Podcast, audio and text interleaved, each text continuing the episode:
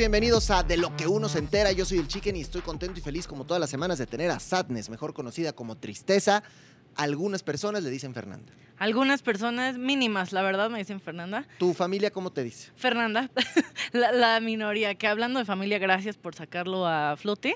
Mi mamá estaba muy molesta porque hace un par de episodios dije que no tendía la cama y la vi este fin de semana y me dijo, deja de andar revelando tus cosas en internet. Pero señora, no es su culpa. O sea, a final de Sí. cuentas, la niña ya, usted la- lo hizo bien, Sí. la educó bien, la llevó por el buen camino, ya que ella no tiene La su cama soy y luego yo. ande de caldufa, es ella. No es su culpa, señora, no es su Sí, culpa. es lo mismo que le dije. O sea, tú siéntete orgullosa Sí. hasta los 19, 18. Sí, sí. Ya O sea, ahí, mira. a usted no le estamos juzgando, créame.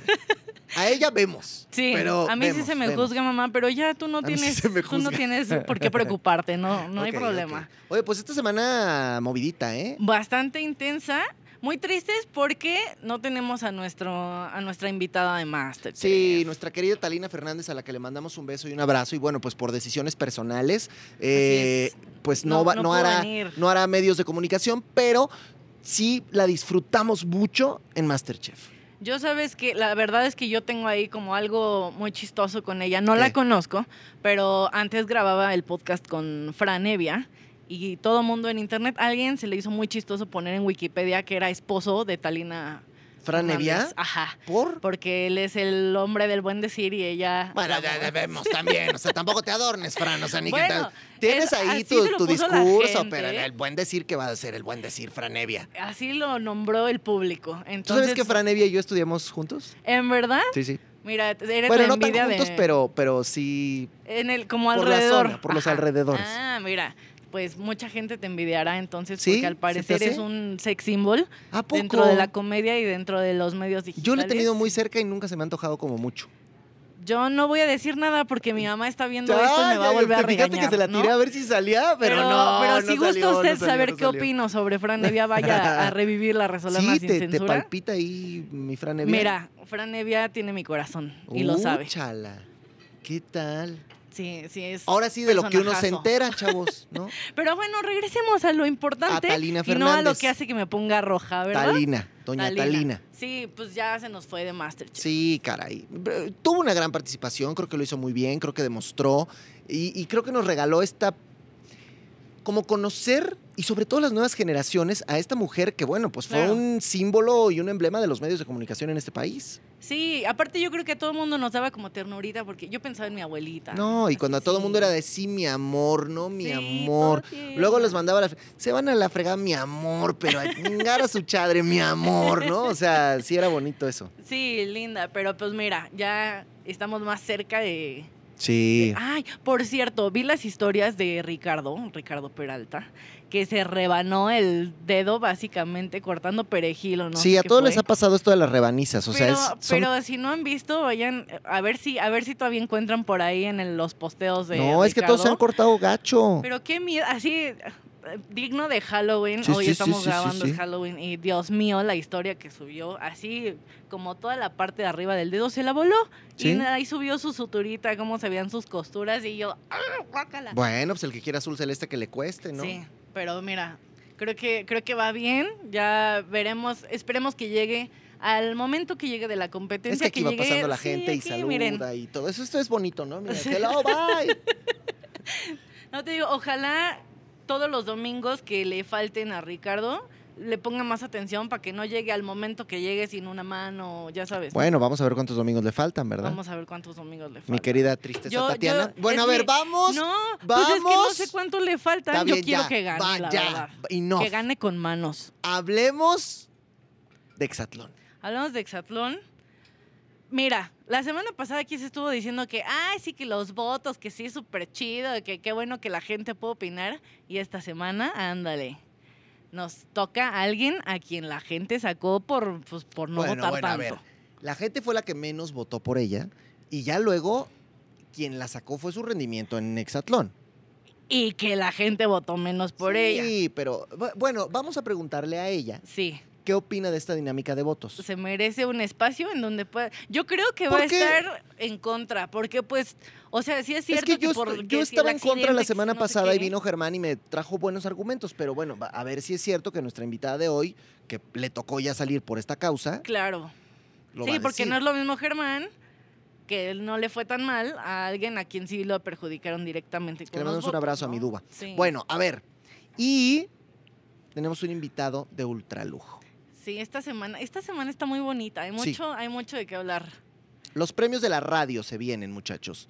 Son este sábado. Yo ya no saben el outfit que me estoy haciendo, ¿eh? Yo también le voy a pre- le voy a pedir un sombrero a la chicuela. Haces bien. La voy a ver ahora en el podcast, entonces que me preste un No, sombrerito. no, no, no, vamos a ir echando ir. tumbos, así que no se vayan a perder toda la cobertura Que este por próximo cierto, sábado, a ver, a 5 ver, de noviembre. Antes voy a, para no errarle, te voy a leer quiénes son los nominados de las dos categorías como top, A ver, para que me digas a quién, a quién sí me voy a comprometer. Yo me voy a comprometer y yo voy a decir mis, mis nominateds, Mira, mis candidatos. A ver, está artista del año, pero como se lo pueden dar a cualquiera de los Sí, que no, están no está difícil. Artista masculino del año, yo te voy a decir quién. Alfredo Olivas, Karim León, Cristian Nodal, Eden Muñoz, El Fantasma, Luis R. Conríquez o Julián Álvarez. Eden Muñoz. Eden Muñoz está sonando fuerte. ¿Tú? ya- yo creo que me voy por Karim León. Karim Ok, León ha ahí está tenido nuestra ahí apuesta, nuestra apuesta. bastante. Muñoz, que es Yo mi primo. espero no perder porque, Dios mío, ya llevo apuestas en todos los podcasts con este tema. y has perdido todas. Va, otra. No. No, no sabemos hasta el sábado. todas las de otros realities también. Ah. Va. Artista, ah, sí es cierto, por Naomi. Sí. Artista femenina del año, Ángela Aguilar, Ana Bárbara, Carolina Ross, Chiquis, Marisol Terrazas, Yaritza y su esencia o Yuridia. Ángela Aguilar. Ah, a mí me encanta Ángela, pero creo que voy a irme por Yaritza y su esencia. ¿Por qué? Porque aunque no los conocemos tanto en México, bueno, no la conocemos tanto en México, en Estados Unidos son un boom. ¿Está bien? ¿Está bien? Entonces, mira, Cada quien yo ahí votó. me voy. ¿Está bien? Me gusta. Y, bueno, eso por toda la programación de lo que viene. Va. Yo quiero nada más hacerte un recordatorio de que tenemos Acércate a Rocío y el tema que más me sorprendió en estos días es, bueno, hay dos. Mi prima me bajó el novio, que yo creo que es algo con lo que mucha gente puede conectar. No sean chapulines, no manchen. Pero ¿por qué la prima? Pues es su familia, no puede tener luego bebés. No, no, no. La prima me bajó al novio. Ah, yo pensé que te habías Sí, metido con la prima. Ay, Dije, a la prima se le estima. No, no, no. Lo, ¿O con, qué? con la familia A no, la pero prima le a bajó la al prima le novio. bajó el novio. Bueno, toca en familia igual, ¿no? Pues sí, ay, no sé. no Imagínate sé las si reuniones podría. familiares, No, bien que llega el novio, pero ahora con la prima. No, no. Prefiero no.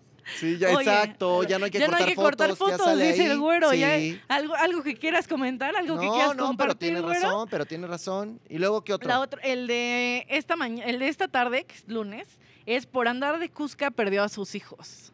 Señoras, Así que no anden de Cusca. Bueno, sí, no sabe qué, si ande que no se les distraiga tanto la moral, por No, favor, sí. porque luego pierden a sus hijos. Que se les distraiga, nomás dejen a los hijos encargados. Ah, bueno, porque esa es otra. Sí. Por andar de Cusca perdió a los hijos. Perdió a los- es que Bueno. no sabemos si los perdió, que ellos decidieron dejarla o se le perdieron en el súper. No, y yo le voto más a que ellos se le fueron.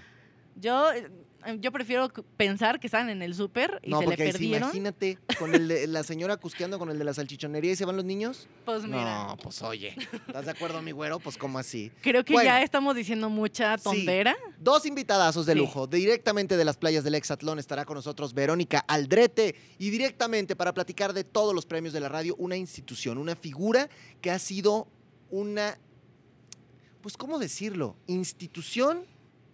de la vida, diría yo. En los Estados Unidos, este cuate ha sido locutor, ha sido juez de televisión, ha sido creador de conceptos musicales, ha sido productor, ha sido, por eso le llaman el Star Maker. Sí, y también que le mete al Bitcoin y los NFTs y que si los premios de la... Es un cuate preparadísimo, así que es para nosotros un orgullo tener aquí a Pepe Garza. Estoy hoy emocionado y feliz. Y la neta lo voy a decir en serio, más que otras ocasiones, porque hoy tengo un invitado de ultra archi mega lujo. Quiero que le den aplauso fuerte, que se escuche, porque hoy tenemos a un Star Maker aquí en esta cabina, muchachos. Aquí está Pepe Garza. Gracias, gracias, ¿Cómo gracias, estás? gracias. Chicken, pues gracias por invitarme aquí a tu espacio. Este, muy feliz, muy contento de, de visitar la Ciudad de México y pues sobre todo de estar aquí con Televisión Azteca haciendo esta alianza para los premios de la radio. Ya es el segundo año y pues nos gustó la experiencia. Yo creo que a ambos estamos repitiendo con mucho gusto. Estuvo muy cañón lo del año pasado. La verdad es que lo vivimos ahí, lo, lo disfrutamos, estuvo espectacular, pero yo quiero irme más allá, ¿no? O sea, me voy hasta los 2000, Ujú. donde... ¿cómo, cómo a ver, tú eres un tipo que ha sido visionario y que la neta lo ha hecho muy bien. Gracias. ¿Cómo se te ocurre esta onda de vamos a hacer Este- unos premios de la radio? Pues eh, yo creo que fue eh, la como el agüite de ver que en los eh, premios de otras, eh, en algunas otras premiaciones, el regional mexicano o no existía o era una cosa como ahí, este, pues nomás por cumplir. Yo decía, espérenme, eh, si todo el dinero que le están metiendo de promoción a tal y tal y tal y tal persona viene de todas las ventas de discos de lo regional mexicano. O sea, eh, la gente de- del regional llena conciertos cada semana, eh, este, grandes, de, de decenas de miles de personas, y, y le hacen unas caravanas a gente que que en términos, digamos, de la industria, en los términos económicos, pues, pues no, no está haciendo lo mismo. Nosotros eh, tenemos un gran público y dije, pues tenemos que tener nuestra noche de gala. Y ahí arranca, ahí arranca eh, e- esta idea de los premios. Al principio se llamaron los premios Qué Buena porque, pues, yo era el director de esta radio y pues así les pusimos. Posteriormente, por cuestiones de derechos, eh, se le fue modificando el nombre. Varios años después se pusieron los premios de la radio como una idea de una autoridad que puede eh, hacer eh, unos premios, ¿no? Y entonces ahí arranca, básicamente eh, muy, muy contento por la respuesta de, de toda la industria, porque hacían falta. O sea, imagínate, una estación de radio organiza unos premios y van todas las estrellas. Fue Intocable, Ramón Wow. Ayala, fue Los Tucanes de Tijuana, estoy hablando en ese entonces, Lupillo Rivera. O sea, que, que- que eso significaba que había una necesidad, Por había una supuesto. necesidad de unos premios. Entonces así fue el arranque, eh, muy modesto, muy, muy modesto. Te imaginarás unos premios de una radio. Eh, claro, siempre he querido que sea en, una, en un venue eh, que no necesariamente nos encasille, que sea estereotipado, porque nos decían al principio, pues que sea en el rodeo, no sé cuál. Digo, no, güey, de ahí los quiero sacar, bro. O sea, Claro. está chido, está chido que, que, que sea en un rodeo, una tocada, pero básicamente lo que queremos es irnos moviendo a otros espacios también. Y en ese entonces en los teatros no había, no existía, ningún artista había tocado, ningún artista del regional había tocado, ni siquiera aquí en el Auditorio Nacional, mucho menos en el Auditorio de los Estudios Universal allá, ¿no? Es que tú eres parte de toda esta evolución y de lo que ha sucedido con la música regional mexicana, porque a final de cuentas, hoy es otro regional mexicano al de hace 20 años, ¿eh? o al de hace 25 Completamente, años. Hoy ha llegado a más gente y creo que también este tipo de eventos y este tipo de situaciones han ayudado mucho para eso. Yo creo que te debes sentir muy contento porque, a ver, una cosa es, yo Mm. puedo crear unos premios y decir, y vamos a ver, y que la industria eche paro y todo. Pero que pasen los años y pasen y pasen y siga siendo el evento que reconoce a la industria del regional mexicano, pues debes estar bien contento. Eh, la verdad sí, eh, eso fue una de las cosas que me estresaba el pensar, no quiero que se muera esto al año, a los dos años, o sea, eh, quisiera mm, cuando menos llegar a los 10 y así ha pasado el tiempo, ¿no? ¿Por qué? Porque uno ve eh, que hay muchos proyectos que se quedan ahí y está bien, se vale, digo, no, no, no se trata de, de sentirse superior, eh, pero gracias a Dios, la confianza que ha habido en general, creo que las cosas se han hecho eh, lo suficientemente honestas como para que la industria siga teniendo credibilidad, que el artista diga, ok, voy a ir a sentarme ahí, yo sé que este vato no me va a hacer una jalada, eh, ¿verdad? Entonces, eh, la confianza de los artistas y de la industria de la música la- se agradece y, y pues ya, 22 años, carnal. La verdad, yo sí, sí me siento muy contento con eso. Somos un equipo muy grande. Yo nada más ya estoy dando la cara. este, en las primeras veces, pues casi, casi que entregaba los boletos y luego me, de ahí me iba corriendo y presentaba a los artistas y lo que sea. Ya hoy, pues ya llego como figura ahí decorativa, eh, este, porque hay muchos profesionales que hacen todo, pero aquí andamos. Y me encanta porque además se ha fusionado también al mexicano que está en Estados Unidos o al latino que está en Estados Unidos con el mexicano que consume el regional. Absolutamente. Y este año, pues vamos a tener una fiestototototota, ¿no? Sí, señor. Yo creo que hay para todas las generaciones. Lo mismo tenemos a Paquita, la del barrio. eh, que a Natanael Cano. Exactamente. O sea, estamos hablando de, de- de diferentes públicos, pero al mismo tiempo, pues todos somos lo mismo, todos expresamos nuestra realidad eh, de la vida cotidiana. Y, y entonces, pues felices, te digo, eh, eh, todo esto ha sido, pues, ha tenido muchas, muchos factores que lo han eh, pues potencializado. Las redes sociales son muy importantes este, para que los chavos eh, eh, ya no es necesario que tomen clases eh, con un maestro para tocar la guitarra. Yo de repente veo unos chavos que requintean cañón y le digo, güey, ¿cómo aprendiste? No, güey, en YouTube con tutoriales. Wow.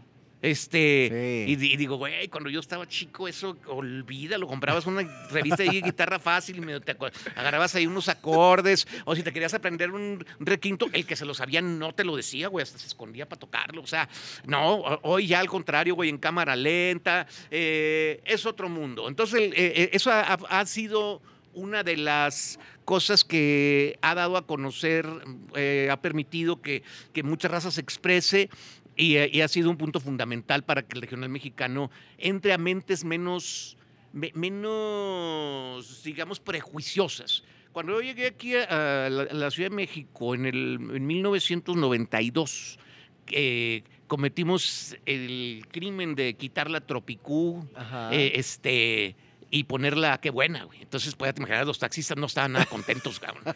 Era la mentada de madre, Sí, parejo, sí, sí, ¿no? ¿Qué es eso? la banda machos. Y la raza de, misma del- de, de- de ahí, de la, de la estación de radio, que no eran de los que veníamos de allá de Monterrey eh, o de Guadalajara, decían, "Ah, estos vatos piensan que, que la tambora, pues que es que aquí no va a funcionar eso.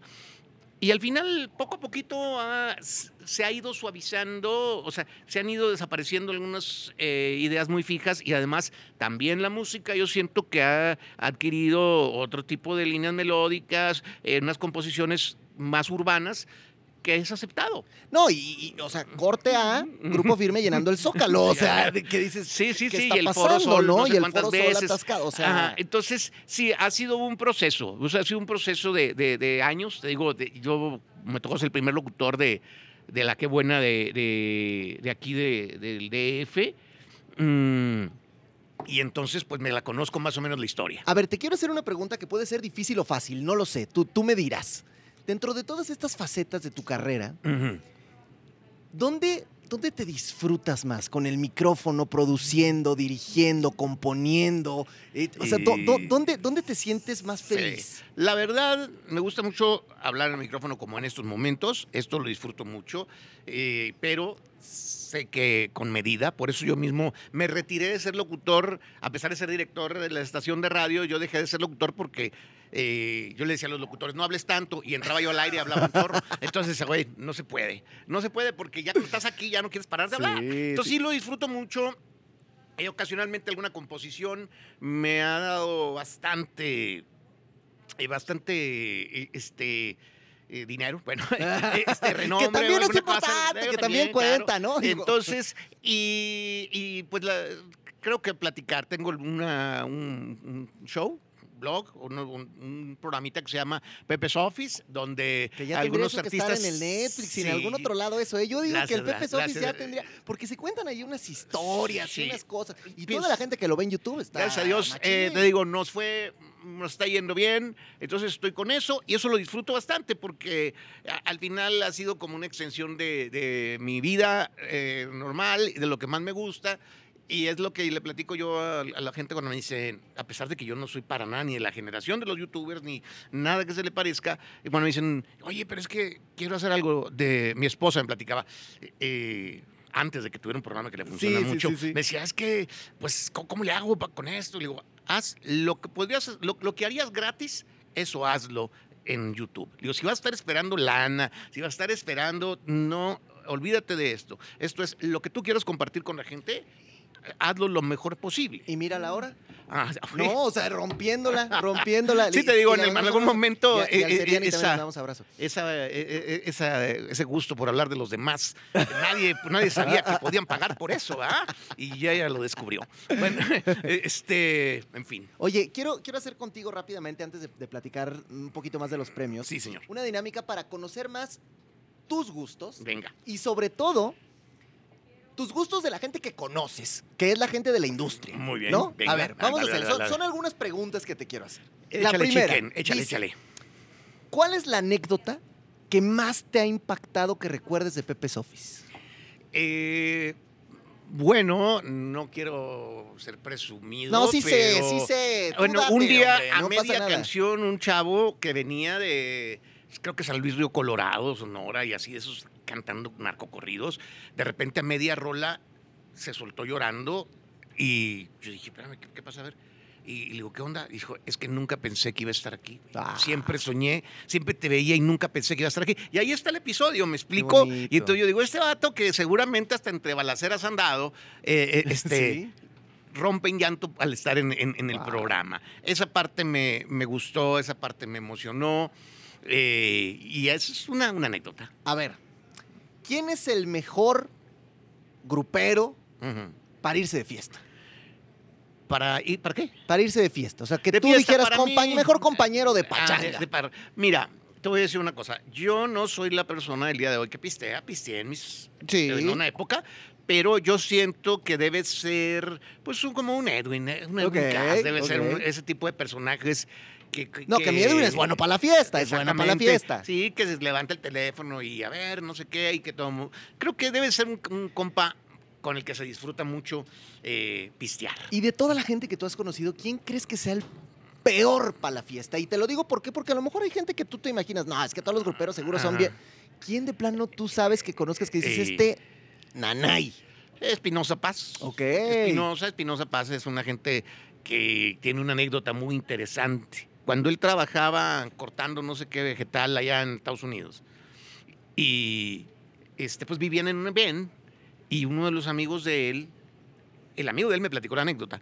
eh, eh, los amigos de él, él ya después de la jornada le dijo, eh, vamos a echar unas chelas. Y Espinosa le dijo, ¿sabes qué? No, yo no tomo porque un día voy a ser famoso y no quiero meterme en problemas ahorita. O sea, Órale. la visión de un vato que está ahí cortando apio, no sé qué estaría haciendo, para decir, un día voy a ser famoso y no me, no me quiero meter en un problema. Digo, wow. Eh, esa, esa lección me dio eh, Espinosa. Espinosa sí, es un cuate muy divertido, pero así que pistear no es lo de él. A ver, te voy a preguntar esto y tú, tú me dirás. ¿Quién será el mejor grupero al que tú le podrías hablar de Bitcoin y NFTs? ¿De Bitcoin? En este momento, Que tú te pudieras sentar con él y decirle, yo sé que este vato me lo va a recibir bien chido, esta plática que yo le voy a dar acerca del Bitcoin, porque sé que tú le sabes chido a eso. Eh, Pienso que pues, de los que me han estado por ahí llamando, hablando con respecto a, a eso, ah, caray, eh, algunos de los muy involucrados debe ser mm, la gente del grupo Legado 7 de allá de, de- de- Ok. de California. Es que es, que es, un, tema y yo sé que te, te Sí, apasiona y te fíjate que sí, gusta. me late porque quiero como que eh, eh, estar ahí, me veo teniendo algún espacio en el metaverso y me veo eh, de alguna otra forma siendo una comunidad que podamos ser más directos en cuanto a las transacciones, eh, que no se quede tanta lana por ahí re- regada Ajá.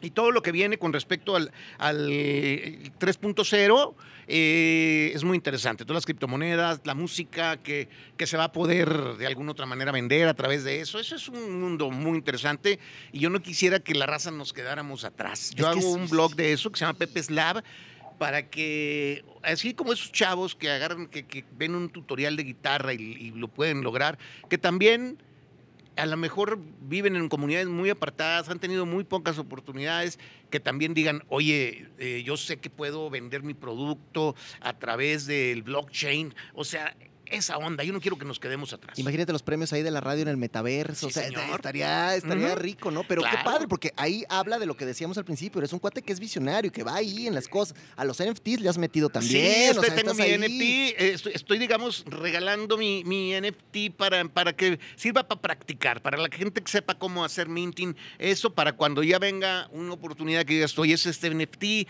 va a ser muy coleccionable, eh, a lo mejor hay que meterle un poquito de lana, pero ya sé cómo hacerle. Entonces, sí, estoy, estoy tratando de alguna manera de, de aprender enseñando, de enseñar aprendiendo y alrededor de todo esto. Y para el que no sepa, amigos, bueno, métanse a Pepe Slav y se empaparán Mm. mucho más de todo este tema, ¿no? Así es, esta onda tiene que ver con, con eh, enseñar desde cero cómo tener nuestra cartera digital eh, y de repente mm, no se trata de exponer tu economía ni de sentir que te vas a hacer millonario, pero hay un poquito que dices, oye, pues le voy a creer a esto.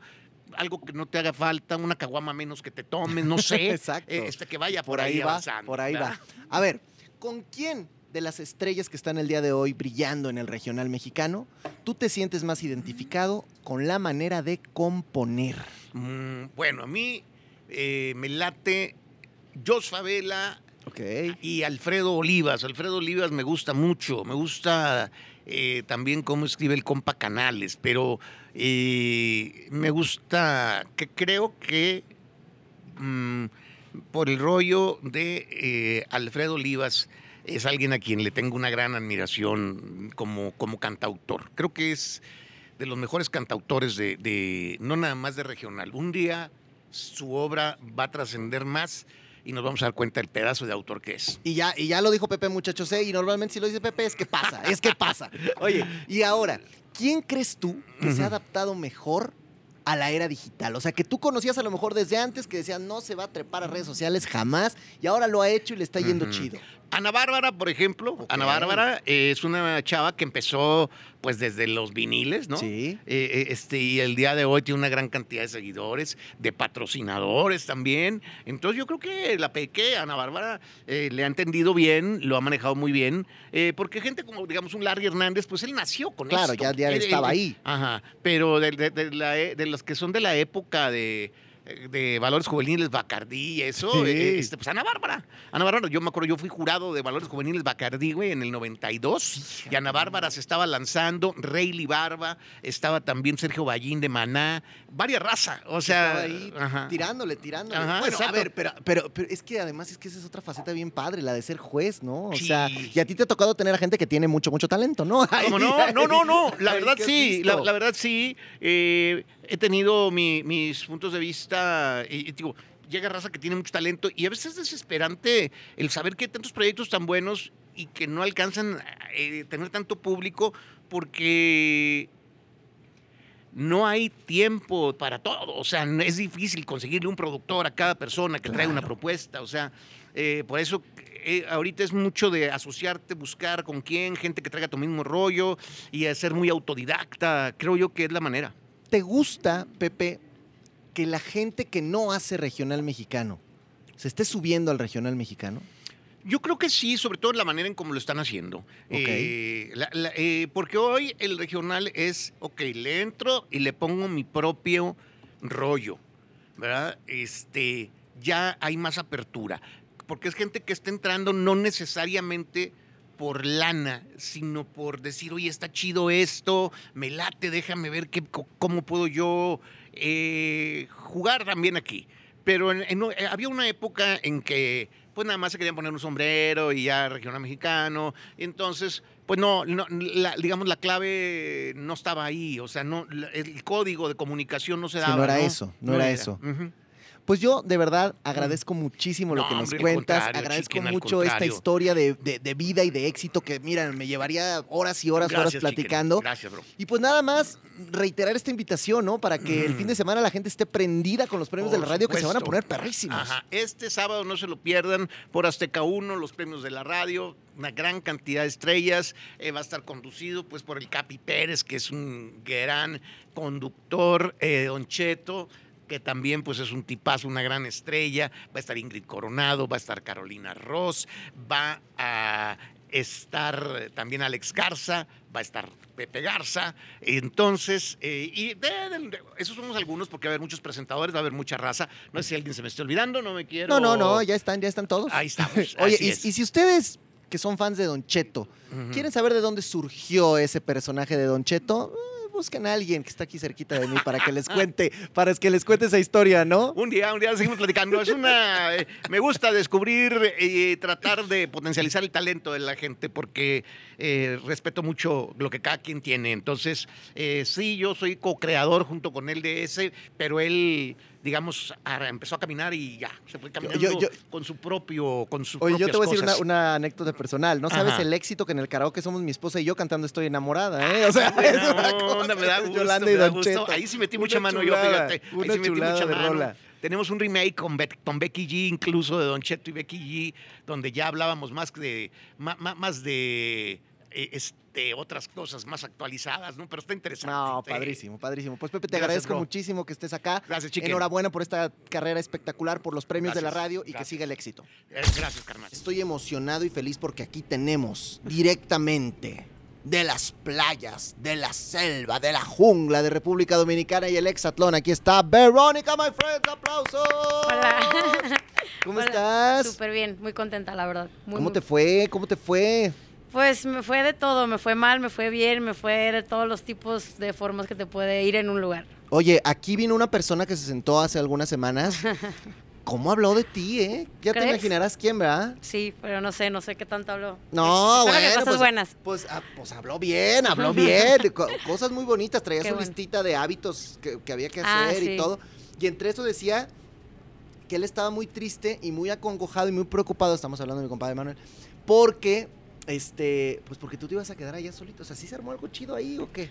Pues mira, la verdad es que sí, o sea, A ver, a ver, No. ya, la neta, la neta. O sea, no Vamos a fue hablar a como- calzón quitado. o sea, no tengo novio ni nada, o sea, nada de nada, na- o sea, simplemente sí tuvimos una conexión muy padre y es más que nada por el convivio tan intenso y, y tan de tantas horas y sin celular ni nada, entonces es como pues más cañones o te quedas como más, hay veces que te Ajá. está platicando alguien algo y te entra y te sale y no estás poniendo Ajá. atención y con él pues todo lo que me decía era 100% mi atención es él y yo creo que de la misma manera, Sí. entonces como que yo me di cuenta de muchas cosas muy lindas de él y me gustaron mucho muchas cosas y a la vez, o sea, después de las carreras y de todo lo malo así del día, compartíamos y yo ente- yo lo entendía, o sea, como que sentía lo que él sentía, entonces como que fue mucho clic y fue como mucha conexión, pero yo pienso que más por ese aspecto que de que haya mi novia así, ¿sabes? Bueno, no, sé, o sea, no sé. O sea, sí está súper guapo y todo, pero pues Ah, nada más, nada más. Bueno, bueno, yo Pero lo vi no, aquí no. así musculote y el waterpolo y todo. Dije, No. no, ese muchacho, bien, ¿no? Sí, o sea, sí está, sí está muy guapo y todo y tiene lo suyo, pero, o sea, nada más fue así como que hasta ahí, no fue de más. Y sí, nos agarramos de la manita y todo, pero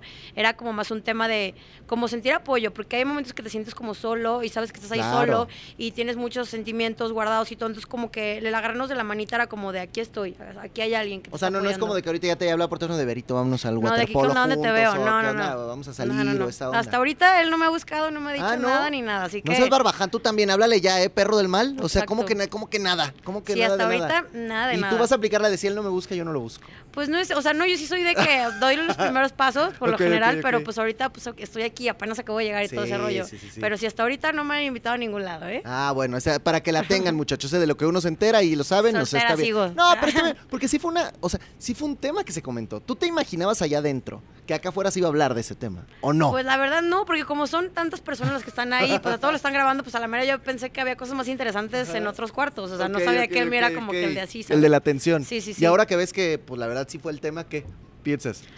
Pues siento como que la gente, se, o sea, como que se emociona de más o, o se imagina, es que la imaginación está Es cañón, sí. entonces les, les giró eso, esa madre, entonces se imaginaron muchas cosas, pero la verdad es que no hubo nada fuerte, porque lo también vi por acá de que fuertes imágenes y no sé qué, Ajá, y yo ajá. de que acostaba agarrado de la mano y decía, es neta, eso está tan fuerte. Sí, no, no fueron Si tan supiera- fuertes, sí, ah, no, no, no es cierto, no, pero sí pero fue no, nada pero más eso. entonces sí, como dices, fue solo manita.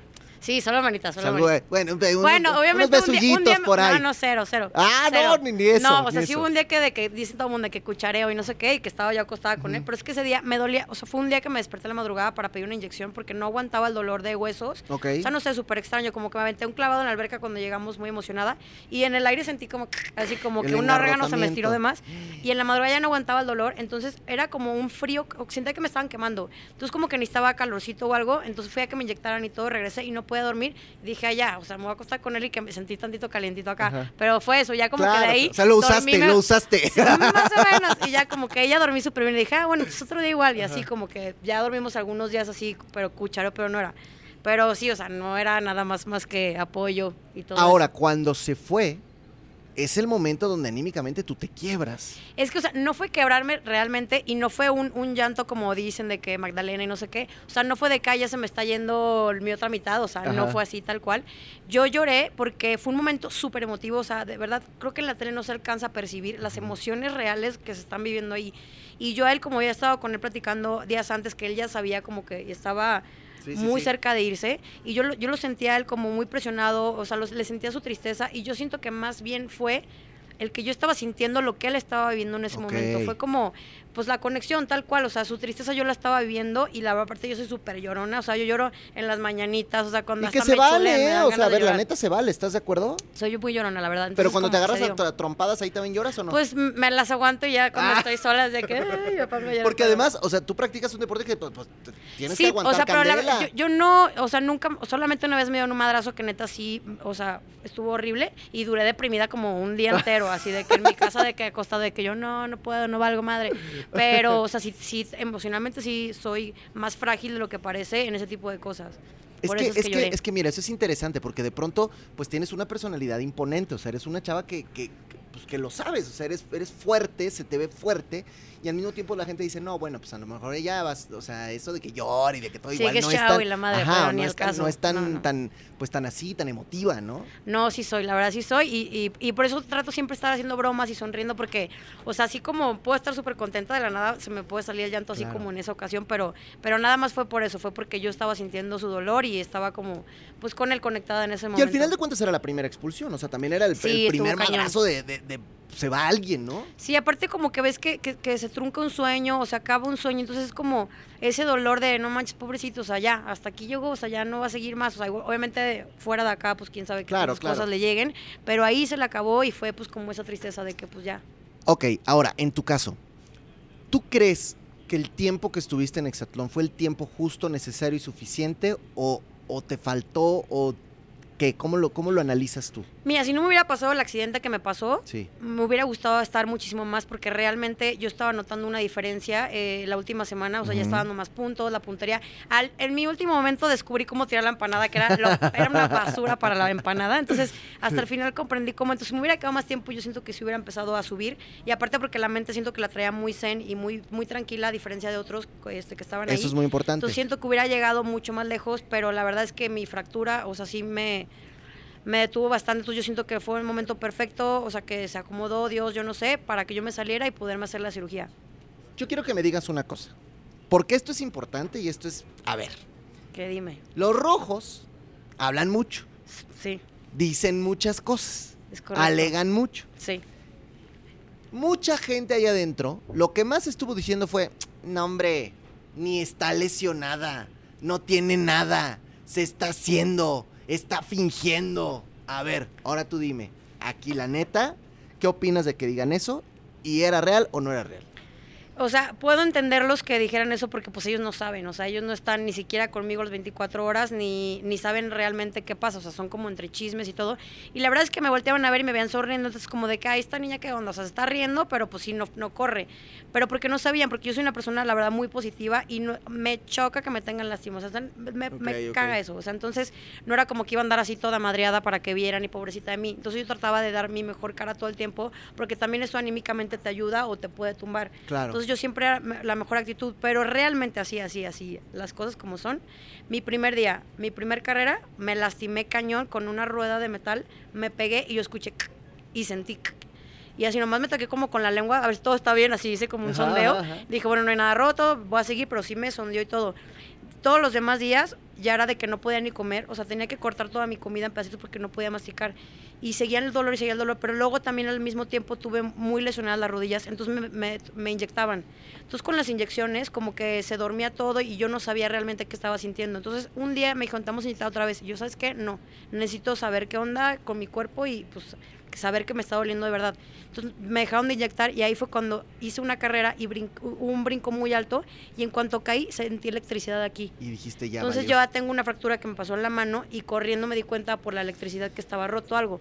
Fueron, me sacaron radiografías y tal cual, roto. Entonces ahí mismo, en República Dominicana, me extrajeron todo el diente, con todo y la raíz. Hola. Entonces me suturaron y todo. Entonces, pues si tienes, es más, si cuando te quitan una muela No, te no, y acuestas me y no imagino haces que nada. haber sido dolorosísimo. No, yo, yo, yo estaba agarrando el sillón así llorando horrible. Y pues los demás días, era, aparte me tocó en las barracas o esa Ajá, madre. Entonces ajá. imagínate, toda deprimida, durmiendo de la mierda y aparte con esta madre y con las suturas. Entonces ya, güey, no puedo correr porque si, o sea, si, las, si te sube la presión, se te pueden reventar las, las suturas. Claro. Y aparte de que el solazo y todo eso, pues, o sea, no, no es bueno. Entonces yo no podía y realmente me dolía. O sea, yo sentía dolor de hueso desde aquí hasta acá por la manipulación que hicieron para sacarme todo. ¿Sentiste que alguna vez alguien de tu equipo también estaba diciendo como de, ay, no quiere competir, no quiere correr? No Pues quiere-"? O sea, no, ¿lo- porque lo la verdad- ¿Sentiste así o sí en el equipo, en el tuyo, en el azul, sí sentías como este apoyo? Igual y al principio, antes de que, su- que ya me hicieran las radiografías, un poco, pero ya después de que yo les enseñé, les platiqué, les- o sea, me levanté el labio y vieron que neta, o sea, eso estaba muy cañón. Ya fue cuando todos hasta me dijeron, ¿sabes qué? No te apoyamos y ni madres y decían cosas los rojos y los otros de que no, no tú no hagas caso, no, primero tu salud, primero tu salud.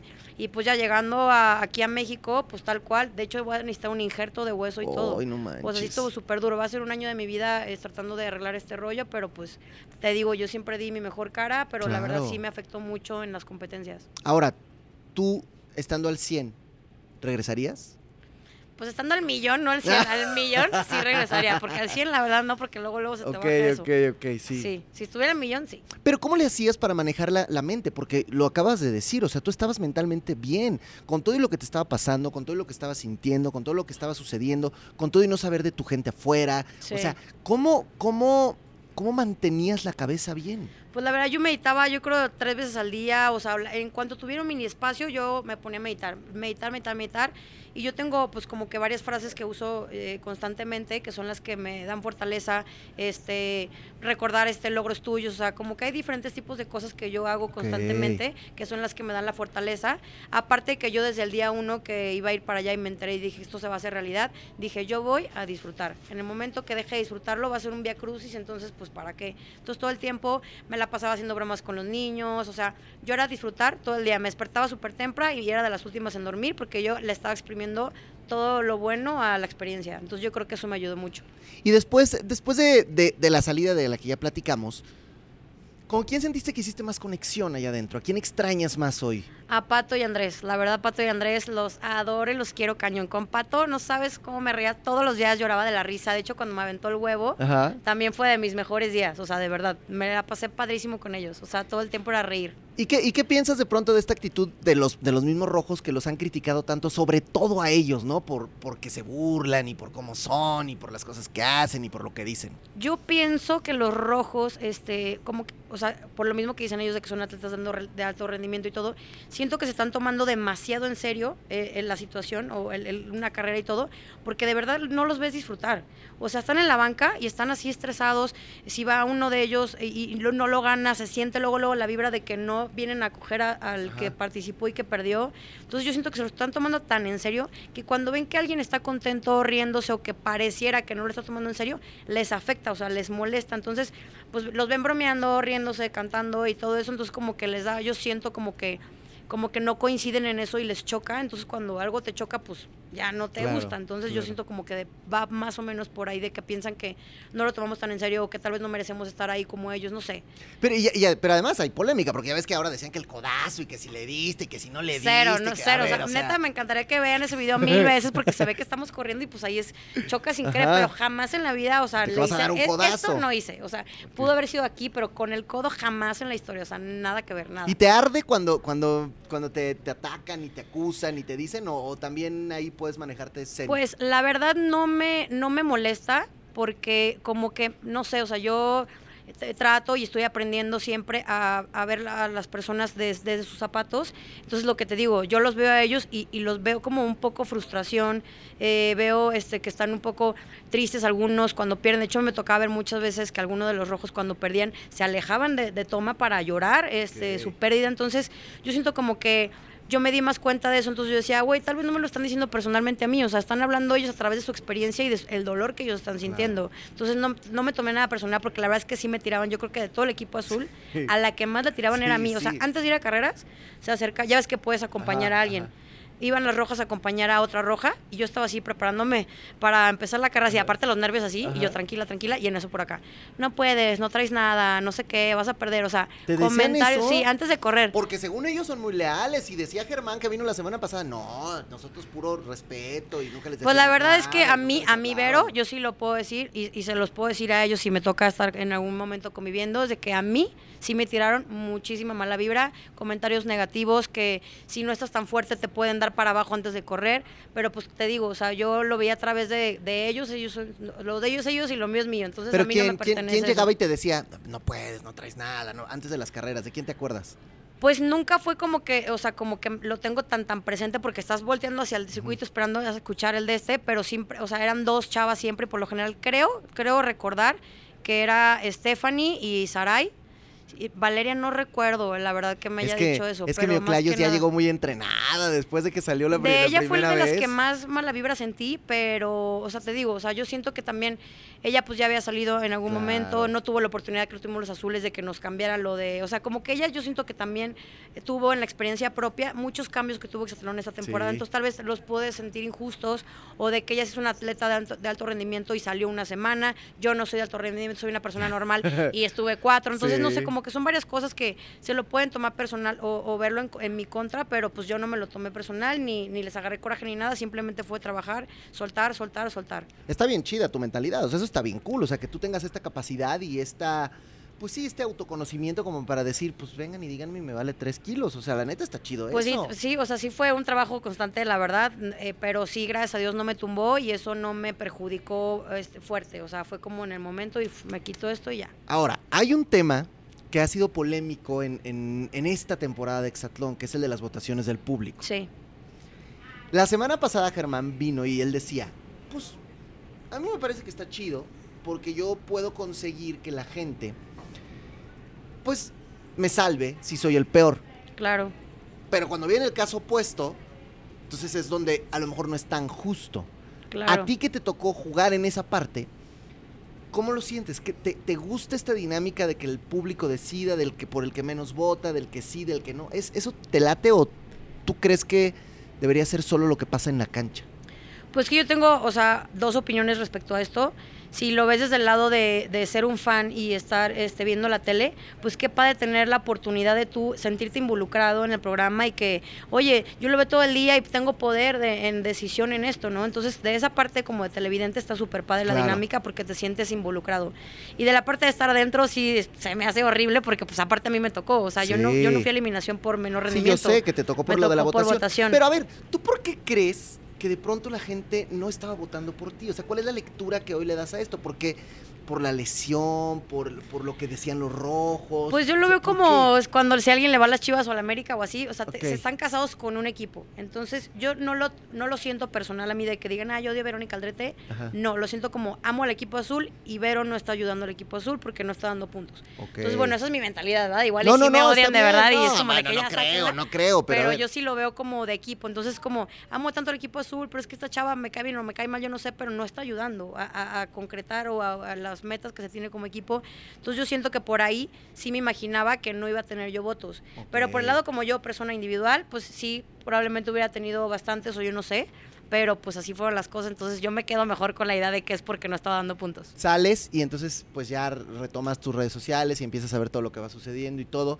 Pues sí, como dices, a lo mejor hay gente que no, pero creo que también te encuentras mucha gente que se identificó contigo, que le gustó tu historia, que le gustó lo que hiciste allá adentro.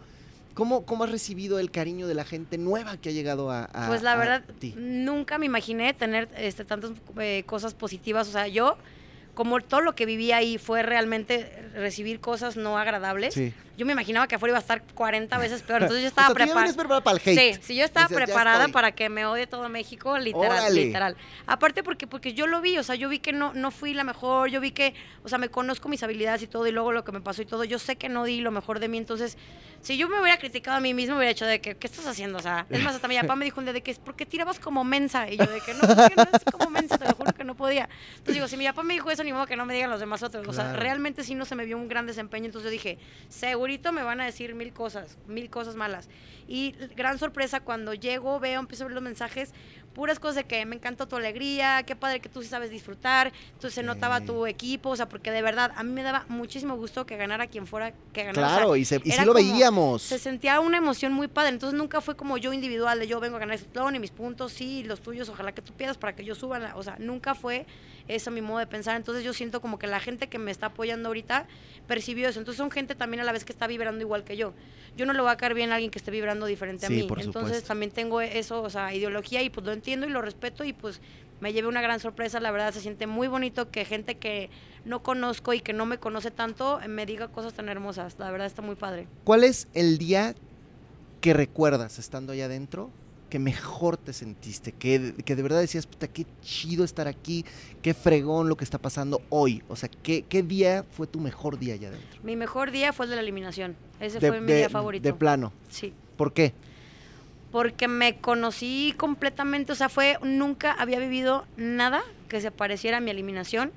Corrí 10 carreras seguidas, fue la cosa más, es más, corrí un medio maratón en diciembre y ni de, o sea, no se acerca ni tantito al cansancio físico ¿De que verdad? sentí con mi eliminación, de verdad, o sea, es que estuvo porque, porque impresionante. es un cansancio físico, pero también es una tensión, pero también es un momento de que y el brazo y el te sientes expuesto ante tu equi- te está viendo todo el mundo, te está viendo el equipo rojo que te odia, te está viendo el equipo azul que te quiere, te- pero a la vez también quiere que gane la otra persona que Sí. está contigo, eh, las cámaras, o sea, te imaginas todo México, unos tirándote mierda, otros queriéndote, entonces son tantas cosas que de verdad para mí fue algo increíble, cada carrera fue increíble, hubo un momento que ni me acuerdo de qué hice, cómo le hice ni nada, y hubo una sola carrera que dije, esta la voy a vivir, la voy a sentir porque me la quiero llevar de recuerdo. O sea, en esa me conecté conmigo, sentí la arena en mis manos, sentí el sol como me estaba quemando horrible, o sea, ya estaba yo morada de la cara casi, de que del solazo y, y aparte de acá, no nunca había escuchado yo mi respiración como que me chillaba el pecho, nunca, ni en, mis, ni en mis entrenamientos más intensos. Y aquí escuchaba eso y yo no puedo creer, entonces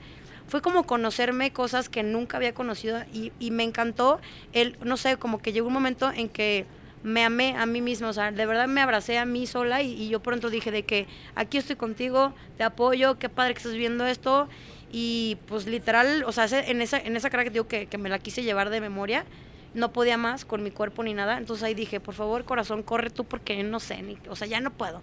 Y fue cuando gané mi único punto, por eso Qué cuando me, tiro y fue como de, "Pff, ya no puedo, y con eso aquí me dije, con esto me voy feliz Y en está. paz. O sea, de verdad, por eso digo que fue mi momento favorito. Y todos cuando estamos allá adentro, en, en el reality show que estemos, traemos motivaciones en la cabeza. Claro, Gente que está afuera. sí. ¿Qué te dijo esa gente cuando saliste? No, pues, o sea, que, que, que, o sea, en general mi familia me admira, me admira mucho porque yo soy muy diferente a, a- a mi casa, o sea, en general mis hermanas y así, siempre estoy como que rompiendo paradigmas y todo eso. Entonces, cuando salí me dijeron, ya te admiramos, pero ahora no sabes el nivel de admiración que te tenemos porque siempre, nunca nos dejas de dejar de sorprender, o sea, sacaste un lado súper fuerte que ya te conocemos, pero ahora estuvo muy cañón. O sea, en la eliminación, es más, cuando la, o sea, la vi yo, hasta me volvieron a salir lágrimas y te lo juro que fue como un aplauso al alma, así de bien, bien hecho.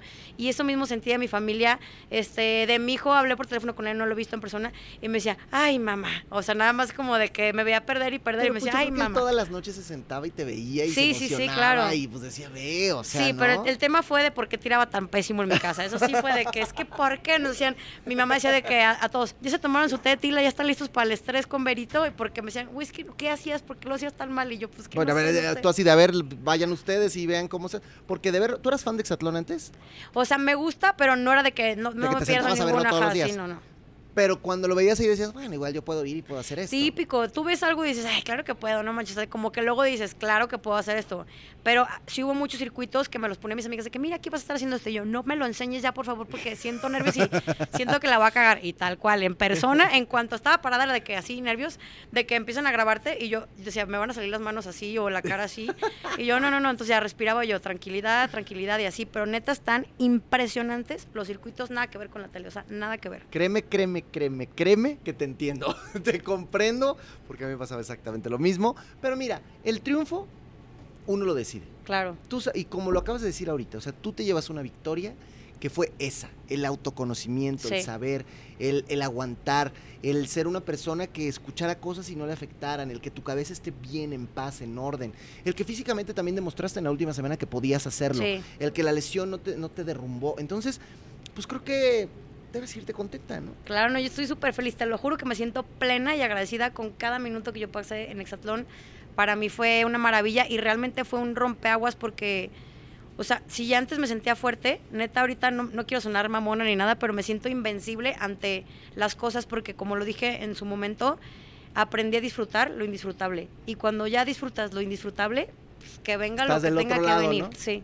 Pero te agradezco mucho que hayas A estado ti, con a ti nosotros. muchas gracias. Nada más dile a la gente por dónde te encuentra en tus redes sociales si no te han seguido En mis redes sociales, en Instagram es Vero Aldred, pero la O es un cero. Vero Ok. Aldred y la O es un cero. Y Ok. Pues ahí voy a andar. Si quieren preguntarme cosas y todo, ahí les cuento todo el chisme. Perfecto. Rápido, así en dos nombres. ¿Quién quieres que gane Exatlón? Dime dos nombres. Dos personas que quiero Sí. que ganen. Quiero que gane Andrés y Fogel. Oh, ah, ok, muy bien, muy Sí. bien. Me gusta, perfecto. Yo soy el Chicken, esto es de lo que uno se entera. Sigan a ver, muchachos. Gracias. ¿Qué hubo? Quedé prendada, la verdad. Me encantó lo que dijo Pepe Garza. Me gusta mucho como esta, este impulso que le está dando al regional. Sí. Porque bien lo decía él, como en algunas otras premiaciones, antes el regional era como para cubrir la cuota latina, ¿no? Básicamente, o para cubrir ahí que, sí tenía representación la música mexicana. Pero está muy interesante que él mismo dice, empezaron como unos premios ahí chiquitos de la radio. Y pues ahora ya no. Realmente, si, si la industria se está moviendo con el regional mexicano, está muy cañón que ahora los premios de la radio, pues básicamente van a ser los premios más importantes del año. Totalmente de acuerdo. ¿Y sabes qué me gusta? Que, que hoy, eh, mira, yo creo que no hay una sola persona, aunque seas popero, aunque seas este, de rhythm and blues, que en tu música no traigas algo de regional mexicano. Ya todos traemos en la playlist algo, porque ya la gente del pop ya se mudó. Ahí tenemos a Matiz, o sea, ya, ya hasta lo más poperón ya está. ¿Qué es lo más, lo más gruperón que tú te cantas? Lo ma- no, pues grupo firme, sí, mira, sí, claro Es- que sí. Ya, grupo. Sí. supérame. O que si en la radio un cochinero también Ah, se qué canta. bonitas. Todas las de Nodal La de. Chale me gusta, que es de mi compadre Den. Sí, la verdad es que, o sea, pues es que el regional ya se nos metió como la humedad. Es correcto. Pero se disfruta, es ¿eh? Se disfruta. A mí me gustó. Y pues vas a ir entonces a los premios de la Ahí voy a radio, estar ahí en los premios de la radio, ahí les subiré muchas historias, ya saben, síganme en Carro Chicken 7. Así ¿Y tú es. vas a andar también por ahí? Yo voy a andar también, arroba me dicen Sadness, ahí pueden ver la cobertura total. No es cierto. Bueno, sí, veremos hasta dónde estoy en mis Mm. cinco sentidos para poder estar subiendo historias, ¿no? Y Básicamente. luego, ¿por qué la regaña su mamá, no? Está bien. Gracias, queridos compañeros aquí de la producción. Gracias, Ya, mamá. ¿saben qué? Ya Aquí haciéndote sentir orgulloso un día más. Adiós. Thank